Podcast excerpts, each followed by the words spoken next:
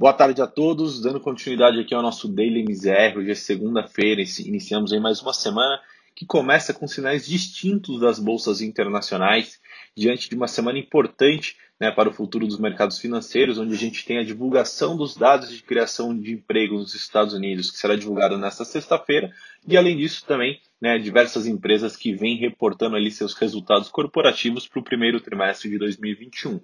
É, os índices acionários de Nova York encerram um dia hoje, né, é, com direções divergentes, enquanto o Dow Jones registrou ganhos significativos, né, impulsionado por empresas ligadas ao ciclo de crescimento econômico, que tendem a se beneficiar mais de uma retomada da economia americana. O Nasdaq, que é a bolsa da tecnologia, fechou o pregão é, em queda, bastante pressionado pelo desempenho de grandes companhias de tecnologia como Amazon e Tesla, que recuaram ali respectivamente 2,34% e 3,34%. É, com isso, as bolsas hoje encerraram da seguinte maneira: Dow Jones em alta de 0,70, enquanto S&P avançou 0,27, Nasdaq recuando 0,48 e do outro lado do oceano, na Europa, o Eurostock 600 avançando ali 0,58%, também se beneficiando de uma melhora e de uma, uma expectativa de retomada também no, no continente europeu. Além das expectativas dos investidores com os eventos que devem ocorrer ao longo dessa semana, os participantes do mercado também puderam avaliar ali os dados do setor manufatureiro dos Estados Unidos e acompanharam também as declarações de autoridades do Banco Central que voltam a indicar que uma mudança na postura da política monetária do Fed não deve ocorrer tão cedo, ou seja, que a instituição não deve ter ali uma mudança na expectativa de juros, ou seja, deve manter é, os, juros, o juro dos Estados Unidos como, como está hoje por muito mais tempo.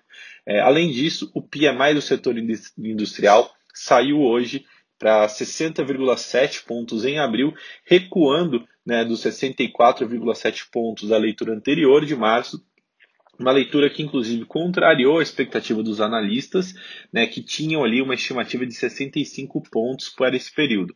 É, apesar, dessa, apesar da baixa, ou seja, apesar de ter ficado a, abaixo da expectativa, vale reforçar que uma leitura acima de 50 pontos ainda indica uma expansão da atividade é, do setor industrial americano. Então, realmente mostrando ali ainda um crescimento e uma retomada da economia americana.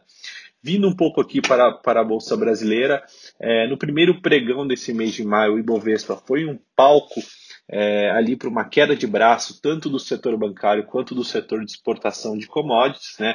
O resultado disso foi uma certa instabilidade no índice ao longo do dia, sem que ele saísse muito do lugar, né? mas com uma leve alta é, ali mais para o fim do, pregão. É, por trás dessa disputa aí, desse conflito, é, está uma leitura mais positiva de parte do mercado sobre a futura reabertura da economia americana, né? Em suas carteiras teóricas, os analistas têm feito ali recomendações também de papéis que se beneficiam mais dessa retomada da atividade e que foram naturalmente é, bastante penalizados pela pandemia. Após ajustes, o Ibovespa fechou hoje em alta de 0,27, né, ali cotado é, aos, aos 119.209 pontos, depois de ter tocado ali quase nos 120 mil pontos a máxima do dia. É, no lado das perdas, Vale recuou 0,51 e Petrobras teve uma perda de 0,39 na ON e 0,80 na PN, né, enquanto isso Itaú subiu 1,40, Bradesco subiu aproximadamente 2,90, né? E lembrando que essa semana a gente tem balanços importantes como Itaú e Bradesco, né? O que levou inclusive alguns, alguns investidores a ajustarem suas, suas posições, é, lembrando, né, dos números positivos que o Santander divulgou na semana passada. É, por conta disso, a gente realmente viu ali uma certa, um certo rebalanceamento de, de portfólio. Vindo para a parte de câmbio, o dólar iniciou essa semana com um potencial ali é, de uma semana bastante agitada, né? Então, o, de acordo com a divulgação de resultados, e principalmente com as divulgações é, de notícia no cenário local, com reunião do Copom, né? Tudo que tinha ali para ser uma semana bastante agitada, agitada no câmbio é, foi completamente o contrário, com uma negociação bastante tranquila. Então, sem um noticiário relevante para repercutir sobre o ponto de vista local, né, o real seguiu é, o comportamento mais amplo dos pares emergentes no exterior, onde o dólar ali acabou se enfraquecendo frente a diversas é, fronteiras, né? é, muito também por conta ali do, do dado pior do que o esperado na indústria dos Estados Unidos. Assim, após ter tocado ali os R$ 5,37 na manhã, a moeda americana acabou se acomodando e encerrando ali numa cotação de R$ 5,41, com uma baixa de 0,22%.